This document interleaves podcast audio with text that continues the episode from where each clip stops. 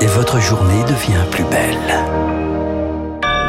Vous écoutez Radio Classique, il est 6h30, bienvenue et bon réveil.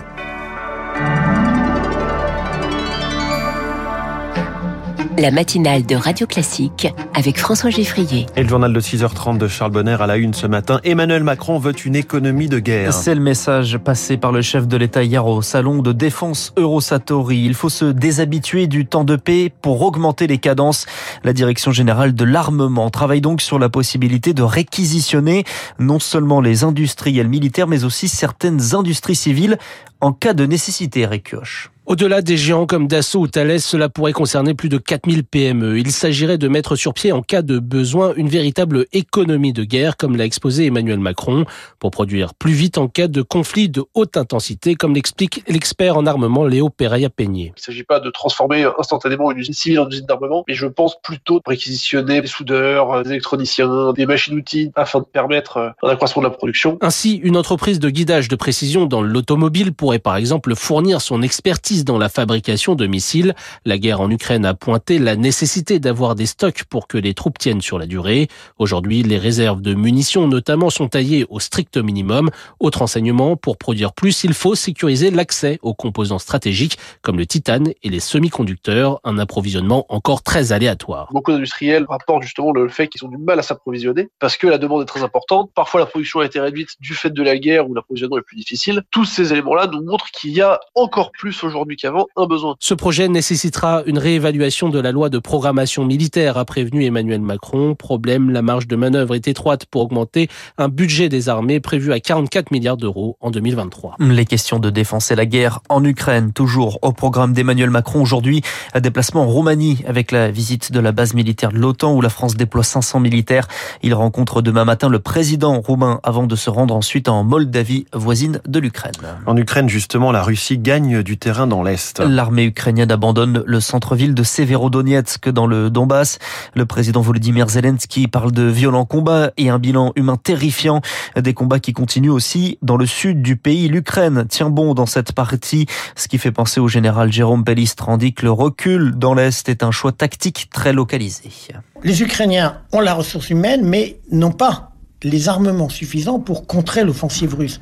D'où la décision de retirer ses troupes pour éviter qu'elles se fassent décimer par l'artillerie russe. Mais je pense que les Russes aujourd'hui n'ont pas les moyens de poursuivre leur offensive vers Kramatorsk.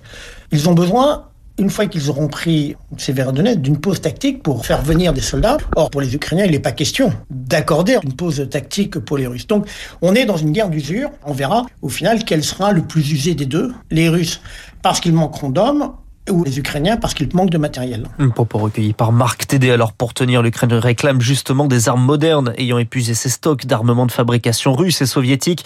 Le groupe de contact pour l'Ukraine créé par les États-Unis se réunit demain à Bruxelles. La campagne pour le deuxième tour des législatives tourne à l'affrontement entre Ensemble et la NUP. Des accusations de bidouille pour reprendre les mots de Jean-Luc Mélenchon sur le comptage des voix par le ministère de l'Intérieur. La première ministre Elisabeth Borne l'accuse de mentir. Son prédécesseur Édouard Philippe dans le Figaro le risque d'une France ingouvernable si le poids de la NUP est trop important. Après les amabilités, place à la campagne. Bruno Le Maire est dans l'Essonne ce soir.